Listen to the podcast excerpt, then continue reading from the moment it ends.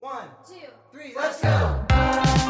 这样未来生活的可能性处处存在着卷的痕迹，好像越来越难的看到他们出柜子。那很多东西后面我们发现是都可以通过买过来的，比如说头部的实习。所以说，在今天，你觉得阶级差异大的人还有可能在物理上面相遇吗？我们都不知道 Jack 跟 Rose 结婚以后，他们下了船过后会怎么样？那就变成了那个美国电影《革命之路》了。我觉得亲人是无法被机器人替代的。呃，如果是友谊，我觉得可能。Hello，大家好，这是一档不正经的读书类聊天节目。Hello，大家好，这是一档不正经的聊天类读书节目，我是永远长不大、永远活在自我欺骗中的天山童姥 Ashley。我是一年四季看到出太阳就有好心情的王豆豆。今天可是我们二零二二年开篇的第一期节目啊！对呀、所以我们就选择了一个充满希望的名称，嗯，含有太阳关键词的一本书。对，这是一本小说，小说的全称叫《克拉拉与太阳》。这本书是我选的，我是在看二零二一年豆瓣书评评分榜里面非常靠前的这本小说。我被首先是被这个标题吸引，然后就被这本书的封面给吸引了。我虽然当时看的是一个网图，就发现它这个书的封面设计的很漂亮，我就在想，哦，这又是一个好像看似是一个日本作家写的，所以我就看了一眼故事梗概，觉得这个小说还挺有意思的，就决定把它也列入我们今年的书单里面。对这本书，其实名称我已经接触感觉很久了，嗯但实际上它是去年二零二一年三月份才出版的新书。作者石黑一雄呢是二零一七年获得诺奖的诺奖获奖选手。在读这本书之前，其实我看过石黑一雄的《长日将近》，嗯，呃，在那个书当中，我就觉得这个作家他表现出来的文风，其实跟日本文化有很大的差异。对对对，嗯它里面的用词也好啊，还是结构也好啊，跟我们之前读过的像是什么村上春树啊这些作家的风格是完全不一样的。对，其实我在日本作家当中非常喜欢两个人，一个是村上春树，这是大众比较呃认可的一个，也是诺奖很有机会的一个日本作家；另外一个是村上隆，他的书就非常的反叛，村上隆与村上春树是亲戚吗？他们都是村上。对，八百年前是一家。村上春树和村上隆两个作家，他们的风格其实都上都是非常西式的。就虽然是他们可能在呃村上隆在海外有很长时间的经历，但是村上春树呢，他是在呃成名过后才在海外有多年的经历嘛。但是他们两个人给我的感觉就是，他们的作品都有种非常西式、虚实相融、亦真亦假的感觉。那这本书就是《克拉拉与太阳》，它给我的感觉其实有一种相似的嗯这种虚实相结合的感觉。因为我在看这本书的时候，我觉得有一种看那个英剧《黑镜》的感觉。对，嗯，石黑一雄他在这个小说里面用了很多白描的手法，你发现了吗？嗯他描写这个太阳的光影啊、变化呀，甚至是说他描写在塑造整个人物的时候，他没有去很抠细节，说这个人他的头发是什么颜色，然后他长得什么样子，穿什么衣服，他对这些很琐碎的细节性的描绘是比较少的。很多时候，他都是用白描的手法给你构建了一种氛围，给你留给你更多的想象力，还有想象的空间。对我发现这本书里头也有很多对话的部分。嗯就对话当中，它其实传递出很多很多的细节，一些信息在对话当中呈现。所以在第一遍阅读的时候，我感觉有些细节我可能并并没有很注意，但是我当这个这本书我读完了过后，我再翻第二遍、第三遍的时候，我就发现哦，原来我前面漏掉了这么重要的一个信息。所以也是因为这个对话的存在，让我觉得我第一遍读书感觉下来的一个结局，它可能并不是我第一次阅读的时候感受到的那个部分。就是我在后面读的时候，我会感觉通过前面的一些信息，我会觉得这个结局它其实有不同类型的解读。嗯，但这个书其实我从阅读前半部分的时候，它就给我隐隐有一种不祥的预感。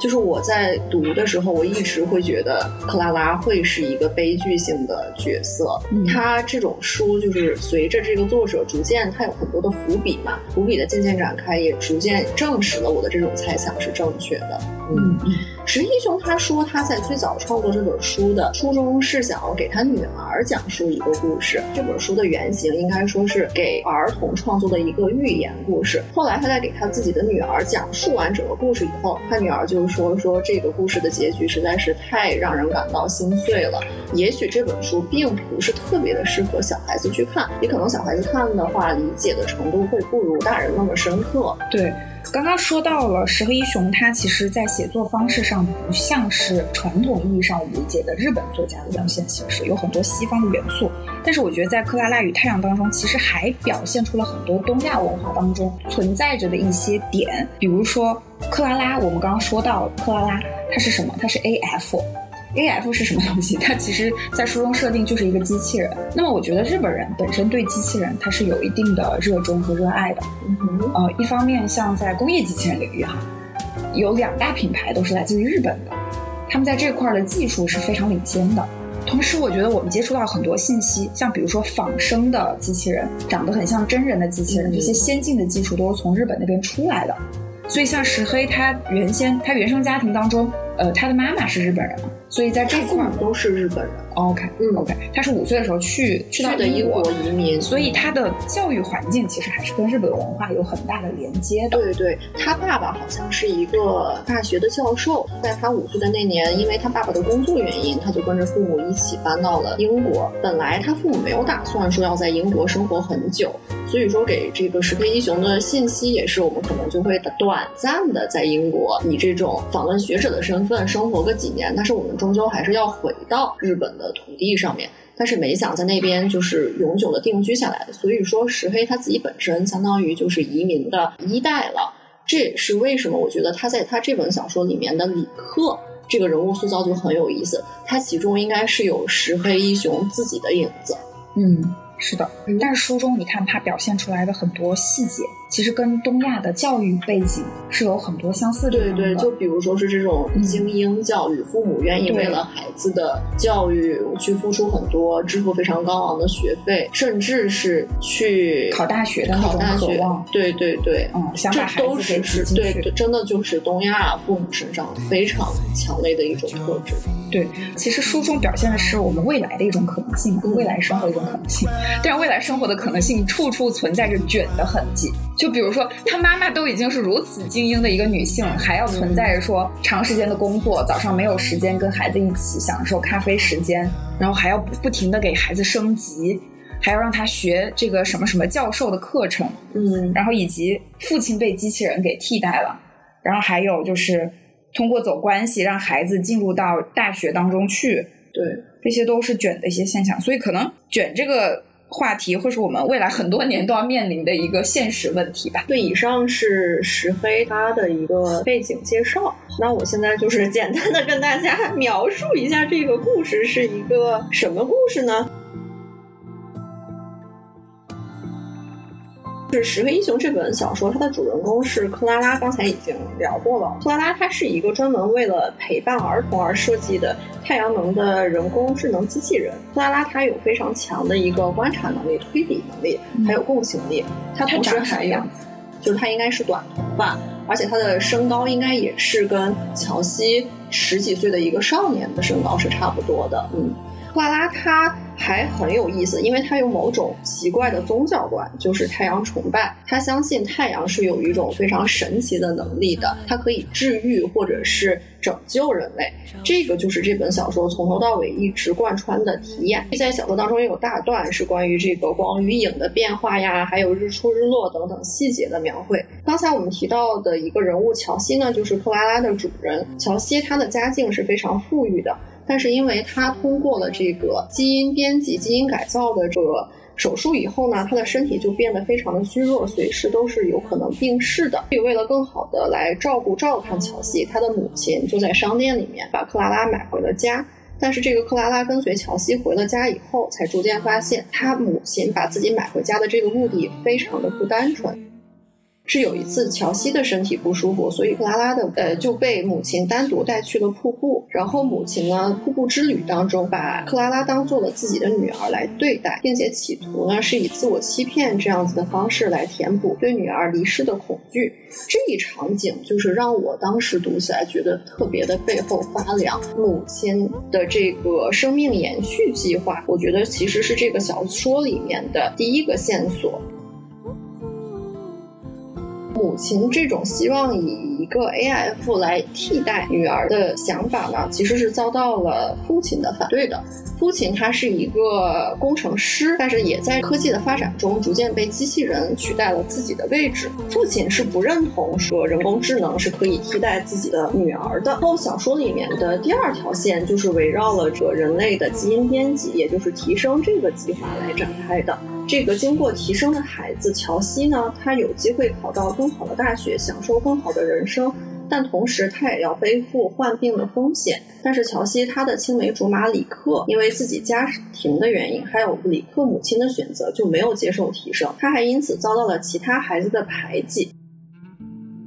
第三条线就是克拉拉，她想要以自己的意志来拯救乔西的一个生命拯救计划。其实，克拉拉是这部小说里面唯一一个没有放弃延续乔西生命的这样子的人。其实，乔西的父亲、母亲以及里克，从某种程度上来说，都已经对乔西的生命不抱以任何的希望了。只有克拉拉，她还在呃努力想要拯救乔西。它呢，就是通过以自己自己身体里面的液体。来摧毁一辆呃一个产生污染的工业机器人这样子的形式非常神奇的，从某种程度上来说，它拯救了乔西，但是也是因为他做的这一个牺牲，他逐渐是把自己的认知能力呃逐渐的减退，直到最后面临的是被这个废物一样被摧毁的这样子的命运。对，这个就是一个整个小说的故事情节，故事情节还是挺好理解的。我相信一个可能上小学的生上小学的这样一个小孩子都很容易能。把这个故事情节给理解透彻。读完这本小说以后，你喜欢克拉拉这个人物吗？我觉得克拉拉呢，她她哪怕在现在我的角度看来，她是一个产品，她是一个具备有观察力、理解力以及快速反应、接近于一个真实人反应的一个产品。对，所以我不会对她产生特殊的感情。并且我觉得，如果他要作为我生活中的陪伴的话，我也始终会把它作为一个机器。就从客观上来看哦，就是我对克拉拉 没有任何的喜欢或者是不喜欢的感觉。就他其实他在这本书里面的人人设还挺扁平化，他就是真善美的代表。然后其次呢，他是一个有感情还有思维的人工智能机器人。他在里面做的事情也是非常白莲花的设定，他所有的一切的目的都是为了乔西好，他是完全利他而不是利己的。对于这样子的一个人物，他只有好的一面，没有坏的一面，我可我们可能就很难对他产生一定的共情。对，而且因为书中他整体的描述是站在克拉拉的角度，嗯，所以难免我们在看到结局他被在堆场给抛弃的时候，会有一种觉得是一个悲剧的感受。对。但实际上，在我的角度看来的话，它如果是作为一个机器，它所受到的对待，不应该比任何一个我们所使用的电器，比如说我们扫地机器人呐、吹风机啊，你把它用完了，或者它现在不好用了，我们把它束之高阁，我们会感到难受吗？应该不会。对，所以我觉得有的时候这种感受，把它拟人化的一种感受，是我们自己内心，我们的内心存在的一种主观的。选择，但这也是石黑一雄他写这本小说高明之处吧。我们看了很多这种科幻类啊，跟人工智能有关的小说，像是电影，比如英剧《黑镜》，它第二季的第一集马上回来，一个生活在未来世界的女生，她的男朋友还是老公意外病逝了，所以说她就买回了一个长得像自己男朋友的 AI 回家。然后在那个故事里面，其实我对里面的人工智能是不能产生任何的共情心理的，反而是石黑一雄他以这种第一人称写作的形式，就把我。我带到了克拉拉的大脑或者是身体里面，随着他的认知的能力逐渐的衰减，然后一步步的从乔西的世界里面退到非常边缘的角落里，我的内心还是会产生一点触动。嗯嗯，我其实，在后面我会觉得乔克拉拉的角色其实就像我们每个孩子在成长过程当中的玩伴。嗯，对，我们在小的时候的小伙伴陪伴的时候，其实都还会内心其实相对单纯的跟彼此在在接触。但随着我们不断的成长，我们所考虑的事情、我们的学业、我们的交友圈子、我们对世界认知，就会让我们逐渐的分散开来，然后以至于我们不再需要小时候一起玩的小伙伴，或者是玩具。或者是我们的小宠物，而逐渐的去有自己独立的一个生活圈子或生活方式。所以这里头，我觉得克拉拉她会像一个，呃，从小到大一直见证着乔西去成长的一个角色。但是到了一定阶段的话，该让乔西自己去面对的，他只能自己去面对。对，也就是说，克拉拉她最后的结局是从一开始就注定的，她注定是只能陪乔西走一段路，而不不可能说一辈子都陪着乔西继续生活下去。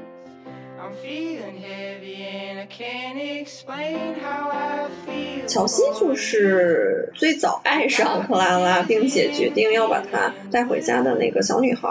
她在一小说一开始的出场还挺讨喜的人设，但是后来就不知道为什么，自从克拉拉去了他家以后，跟她密切接触，我就发现这个小女孩不是很让人喜欢。首先是她跟她母亲的关系不是特别的好，她妈妈一方面在工作，另一方面还要照顾身体不好的女儿，同时她母亲已经遭遇过一次丧女之痛，就是她的姐姐已经离世了。当时我就觉得这个姑娘很病娇，有的时候甚至是在以这个身体上面的不适来博取别人的关注。然后她跟她这个青梅竹马的男朋友李克。两个人的关系曾经也一度陷入僵局，但后来我们知道，他这样子的原因是因为他得到了提升。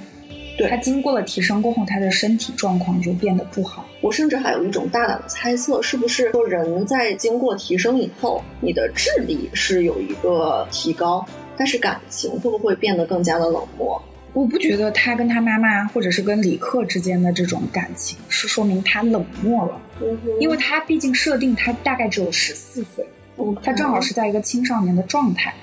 即便是我们在青少年的时候，跟父母之间有吵架，然后有可能喜欢的男孩或者之间有个矛盾，是非常正常的现象。嗯，但我想说的是，我觉得乔西是一个特别特别细腻的女孩，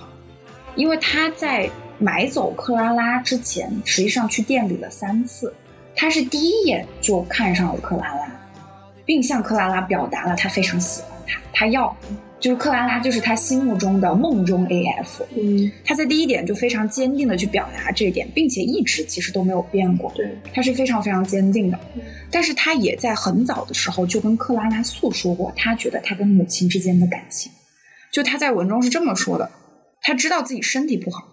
他跟他他跟克拉拉说，因为可能是因为我的身体原因，我觉得身边有事情发生，但是所有人都告诉他一切都是完美的，他们没有实话实说，这种感觉其实挺不好。他在对克拉拉去诉说这种感觉，就说明他其实感受到了身边有一些事情发生，但是不管是他妈妈也好，还是家里管家也好，还是他父亲也好，大家都没有跟他说实话。嗯，他这个时候是内心他自己会有一些猜想，他会觉得有一点点不安的。呃，我甚甚至我有想过，就是其实他母亲在做的这一系列背后的找人来给他女儿复制一个外表一模一样的盒子也好，还是说想要把家里的克拉拉的思想完全跟自己的女儿乔西做到百分之百的重合与复制也好，乔西她真的是什么都不知道的吗？就她一定是有所察觉的，甚至她可能还会猜的个七七八八。就是如果我是乔西的话，在这样的一种处境下，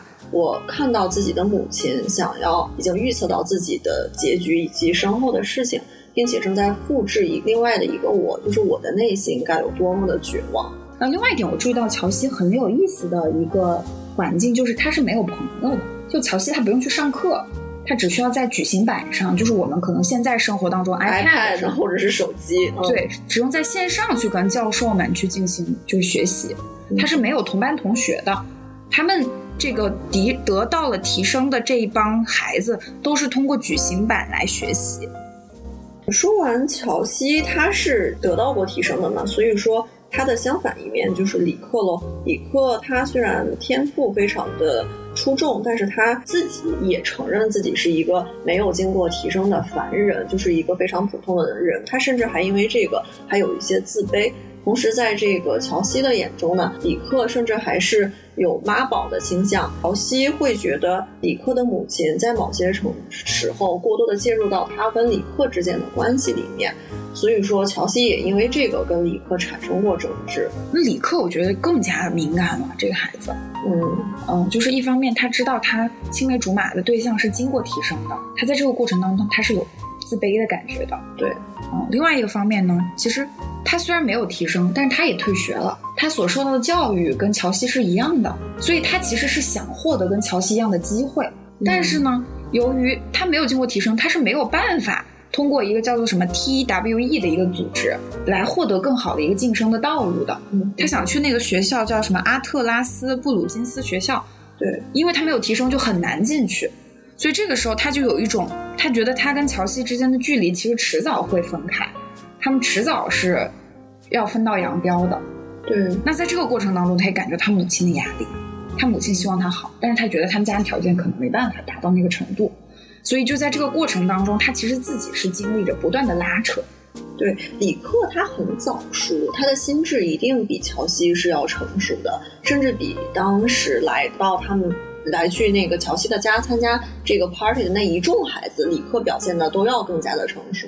我觉得李克这个人物身上肯定他是有作者的影子的，就是作者我们刚才也分析过一个他从小的成长环境，他作为一个日本人，随着父母一起到英国去生活。然后作为一个移民，从小生活在另一个国家，等于说他所接受的文化信息以及氛围，都是相当于处在一个中间人、边缘人的位置，就是他既不属于日本，也不属于英国，他处在这种两种文化的接缝里面，他可能就会活得非常的矛盾。同时呢，呃，石黑一雄，你看他保一直保留着是他日本的名字。呃，无论是他之后写的作品的署名，还是他在媒体上面访问，我注意到他都观察，他都一直在使用自己石黑一雄这个日语的名字，但其实他是没有日语能力的，就是他不能够用日语进行写作或者是阅读，他可能日语的水平就是仅限在听说上面，因为他父母在家里面跟他的日常的对话肯定还是用日语嘛，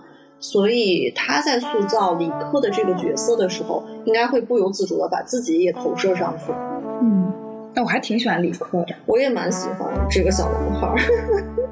对，他在呃小说的后半部分，就是面对跟乔西两个人越走越远、分道扬镳的这样一个结局，他是有自述的，就是对科拉拉他有一个总结。但是乔西对他们这段感情越走越远，乔西好像是没有任何的表示的。嗯，李克他就说说啊、我从来不否认我和乔西是两个人真正相爱过的。然后这个结局我也能完全预料到。当我长大，就是我们现在都已经长大成年，然后乔西他去上他的大学，我也要进入到另外一个世界。然后我进入到这个另外的世界里面，我所要找的人，他的身上一定也有乔西的特质。我我觉得这段话他说的特别的好，就很感人。李克刚刚我们也说到，他肯定是比乔西要思考更加成熟的。另外一方面，他作为一个条件稍微差一点的家庭的孩子，他所考虑的东西其实更加接地气一些。那乔西他其实被保护的很好的，就是他是有他的母亲给他托底的，他有他母亲，有他管家，有他的父亲给他托底，所以他在很多情况下他表现出的安全感是李克没有办法达到的。所以我们其实可以理解为，乔西是一个富家大小姐，她可以有她的一些，她可以有她自己一些硬气的东西去去接受新的朋友，接受新的挑战。而对于李克来说，他自己有的东西只有那么多。那么在这种情况下，乔西会是他永远的一个梦想，但是他到后面已经没有办法去达到了，所以他会有一种就是去，他会觉得乔西是他的太阳，有这种感觉。但是李克他无法成为乔西未来的太阳。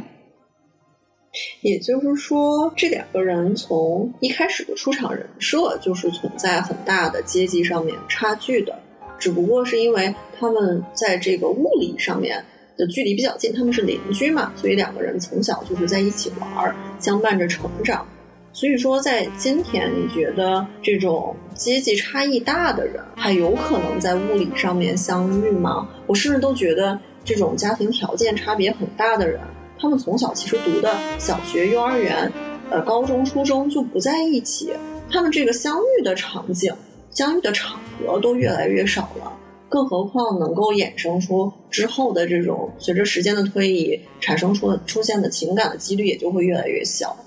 嗯，对。但另外一方面，如果说像比如说我们的教育都逐渐转向线上的话，这种可能性也是存在的。嗯，就是线线网网游嘛，网恋。对，可能在网络课堂上碰到了阶级不同的人，或者是在某一些兴趣小组里面，不同阶级的人会相相遇。只不过说产生感情，我觉得这个东西，我觉得产生感情是在任何条件、任何背景下都可能产生感情的。但是要怎么样去理解这个结果，嗯，它是另外一个思路。就是爱情它发生的时候是不需要有结果的，对吗？嗯，我不是以我不是一个以结果为导向的人，我更注重过程。对呀、如果是过程，我相信一一定都会有，就是这个过程是不会消亡的。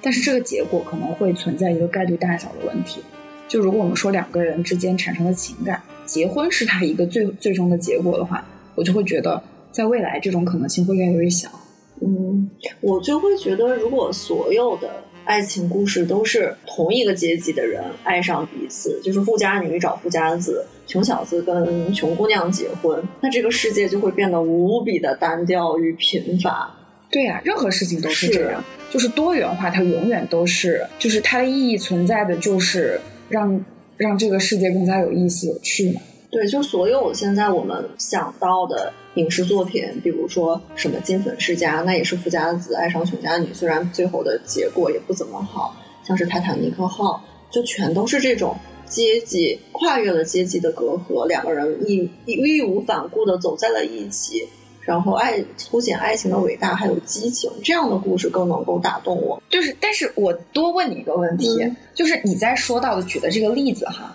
多问你一个问题，嗯，就是你刚刚举到的这些例子，它美好的部分都是在恋爱那个过程当中，对我们都不知道 Jack 跟 Rose 结婚以后，他们下了船过后会怎么样？那就变成了那个美国电影《革命之路》了，非常推荐这部片子，就是看到他们两个婚后变成了什么样悲惨的结局。对，所以我觉得爱情和其他东西分开是非常有必要的。嗯就是爱情是爱情，其他的其他的该是什么就是什么，所以爱情是在任何可能性下都会发生的。嗯嗯，关于这个阶级隔阂，我还想提一点啊，就刚才我们也聊到了，就是教育，可能在现在，尤其是国内，大家之所以鸡娃，是因为还在推崇着一种精英教育，而不是大众教育。嗯，高考我们一直都说这是可能是农村比较贫穷的家庭里面。唯一一次相对公平的出路，但是现在我们都已经步入社会这些年了，我们也逐渐能够感受到，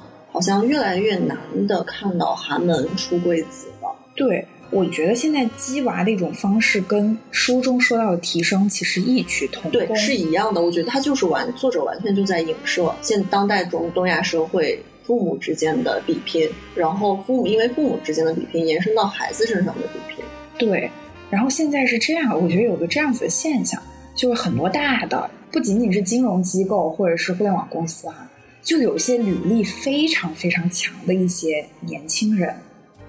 比如说他的读书啊，他所参加实习啊，发表文章都很厉害，但他真实做事情的时候呢，就是什做什么都不行。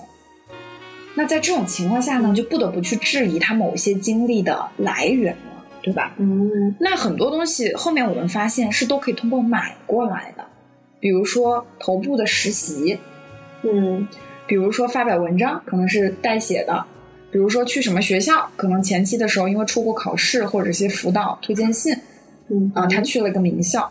那这种过程是不是可以理解为对标书中的提升呢？因为提升它就像作弊一样，它就是在你的这个基因当中编辑了一下，然后你就跟其他孩子不一样了。但是作者他很巧妙的就揭示说，一件事情它一定是有正反两面的。你在接受基因提升的福利的同时，另外一方面你也要承担可能会身患重病的这样的风险。对，也就是刚才你提到的那一拨人，他们在享受自己的父母或者是家族给自己带来的这一系列的红利的同时，他们也得接受某一天这个势力靠山山要倒不在了以后，他们要怎么更好的面对自己的人生？我们接下来讲一下关于母亲这个角色吧。母亲克里斯，，嗯哼，我觉得她是一个完美主义者，她样样都要要求好。工作上面，首先她肯定是出色的嘛，然后在家庭生活这块儿，她也是希望自己的女儿能够成才，能够学习好，将来进入到一个好的大学。但是往往就是这种人很容易事与愿违。她给我感觉特别特别压抑，但是这个压抑我又是可以理解的，因为她有两个女儿，一个叫萨尔，一个叫乔西。然后萨尔呢，也是等于说是被升级了过后就去世了。就去世了。然后我在里面细看，我才发现一个细节，是我刚开始第一遍阅读的时候没有注意到的。就实际上他在萨尔去世了过后，嗯他做过一个机器人，对，但是那个机器人的性性能不是那么的好，没有办法百分之百的还原。对，就等于说他之前做的那个是失败的，以至于海伦他看到过对，妈妈跟萨尔的那个机器人一起出现在院子里，这个场景让我觉得很可怕。就是这个妈妈她的情感寄托是非常非常高的这个需求，她必须得有孩子在身边。嗯，一方面，他非常非常渴望成功，他自己的成功和他孩子的成功；另外一方面，这个要付出的代价，他也是需要就是说去去接受。我怀疑是不是正是因为他对这种完美的追求，导致了当事与愿违，他的愿望达不到的时候，他就只能选择自我欺骗。也就是为什么他可以用一个嗯 AF 来代替自己的已经逝去的女儿萨尔，然后现在又在制作另外一个新的 AF 来代替即将逝去的女儿乔西。对，同时，我对他还觉得挺可怜他的，他是还是一个挺悲剧性的色，呃，有这个悲剧性色彩的一个人物。克拉拉在观察母亲的时候，她没有描写过母亲长什么样子，现在是年轻啊还是衰老，她只是用一些像是什么疲惫啊、悲伤呀、愤怒啊这样子的字眼来描述。但是我觉得母亲的这个角度，任何家里失去孩子的父母都会是这样的反应呀。嗯哼，我觉得，如果说科技满足的情况下，其实很多失去子子女的家庭都可能会考虑选取一个替代品。嗯，那这个就这个这个问题就挺有意思的。你觉得，比如说有的像是我，尤其是我们这一代人，就是八零后、九零后，我们都是独生子女就这种失独老人、失独家庭类似的社会新闻，我连看我都不敢看，就是太有代入性了。我我非常害怕看到类似的新闻。有的家庭他们可能会去领养一个新的小孩，即使是这个小孩他跟自己没有什么血缘关系，但是也是可以培养出来感情的。有的家庭的父母，他们可能就选择不再生育，也不领养，就去养一个小猫、小狗来替代自己孩子的角色。你觉得能从真正意义上面代替吗？我觉得可能不是替代孩子的角色，而是寻找一个情感的寄托。不管说是不是机器人去替代这个角色哈，孩子已经逝去这个事实，对父母来说肯定是非常非常心痛的。那在这种情况下的话，其实我觉得要出于一个对自我的保护的话，得找一个缓冲吧。所以这个缓冲可能就是这些机器人存在的一些价值，或者是这个妈妈她想在乔西还健在的的时候，健在 健在的时候。去去做一些准备，让这个克拉拉更好的去做乔西的一个延续。对，所以这个就很可怕，因为如果我把自己带入到一个女儿的角色，我会觉得我的妈妈已经开始爱别的人，然后对我的感情转移到另外一个上面去，因为反他他们可能会觉得，反正我不会活很久，我就会觉得这很可怕。嗯，那我可能就是在这种情况下，我都会放弃自我了。就是当我身边的人，我爱爱我的这些人已经放弃对我生的希望，那么我在坚持与病魔斗争就没有任何的意义了。嗯，但是比较好的是，文中表现出来的应该是母亲的这些变化，或者是身边的人知道事实的情况下，对于乔西的保密工作做的是很好的。只不过说朴乔西他作为自己，我刚说朴西，谁是朴西？只不过说乔西他自己如果说能够感知到这一些的话，他自己内心的挣扎是会很大的。我是很难，因为我没有孩子的生过小孩、养育过小孩这样子的经历，我就是挺难把自己带入到乔西母亲的角色里面去想象。但是我会幻想说，假使我母亲现在有病，我就跟我比较好的朋友或者发小，我就都不会说啊，那个人是我妈妈，会叫他高贵的高老师，因为高贵的高老师成天去海南啊这种很 fancy 的地方去玩。我想说，假设有一天有一个 AF 出现，能够代替这个高贵的高老师，他的外表跟高老师长得完全一样，思想也是直接由高老师的头脑里面复制粘贴过去，那么我愿不愿意叫这样的 AF 妈妈？我觉得。应该是不会的，就是从这个 A F 的自身去分析，A F 它是很强大的，就是它是比我们人类更加强大的，它不需要吃饭，不需要洗澡，也不需要睡，也不需要睡觉，它只要吸取太阳能就行了。但是我对这个 A F 母亲的需求却是非常的强烈的，我需要它来充当扮演我母亲的角色。但是反过来讲。他对我是没有任何情感上的依恋和需求的。他离开了我，我不是他的主人。只要他能够接接收这个太阳能，他依然可以活得很好。我就觉得从这个情感相互需要、相互依赖的角度上来看，我没有办法把他当成一个真正的母亲。嗯，对，而且我我始终会觉得，不管人工智能再怎么先进和高级。就真实的人和机器还是有本质的区别的呀。就 A F 它再怎么先进，它始终是一个机器啊。嗯哼，嗯，就是作为血缘关系的角度，我觉得亲人之间本身血缘关系它就是一个最强的一种绑定嘛。嗯，那在这种情况下，我觉得亲人是无法被机器人替代的。呃，如果是友谊，我觉得可能是可能的，甚至恋人，我觉得可能的。真的吗？对呀，对呀，我觉得是可以的。我觉得所有这些人和人之间强的强人际关系都很难被机器替代。我我是上周还跟你讲说，现在有一款恋爱游戏叫《恋与制作人》，它是专门为女性设计的一款手游。就是说，在这个游戏里面，它有四个不同男性的人设。有霸道总裁，有小奶狗，有什么金融巨子，有混血王子，就是所有你 fantasy 当中的美好的男主角都在里面出现，而且都会喜欢你哦。就有很多女生沉浸在这个游戏里面，现实生活中找不到这样子优秀的男生，那还不如就躲避到游戏里面玩游戏好了。嗯，对呀，我觉得这个如果你很清醒的知道这个是游戏设定的话，你可能不会爱上。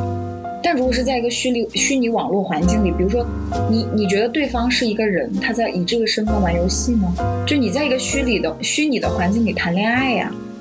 对方他可能也是一个人，他在网络环境里头是以这个角色出现，但背后是一个人，你可以跟他在网络上恋爱吗？嗯，不能，我还是非常需要线下的互动。但是是这么说嘛，就当你线下真的没有可能的时候，比如这个人他在地球的另外一个，那不就是异地恋？对呀对呀，你就把它当异地恋谈嘛。那我觉得这样子很可怕，可能会衍生一些心理问题吧，甚至是社会问题。那就会越来越多的人都会在网上和虚拟世界里面的人谈恋爱，那生育率就会越来越低。在《黑镜》里面的那一集，就是女主角她的手机坏了，其中有这样子的一个场景，那个女主角就跟疯了一样，因为她联系不上自己在电话那一端的虚拟男朋友了嘛，她就变得异常的焦虑和焦躁，她整个人就跟得了失心疯一样。嗯，你对一个事情产生情感上的依赖，尤其是。它是基于这种云端，就是会有风险的嘛。但是话说回来，你跟这个现实生活中的人恋爱，其实要承担的风险还更多，这个变量更大。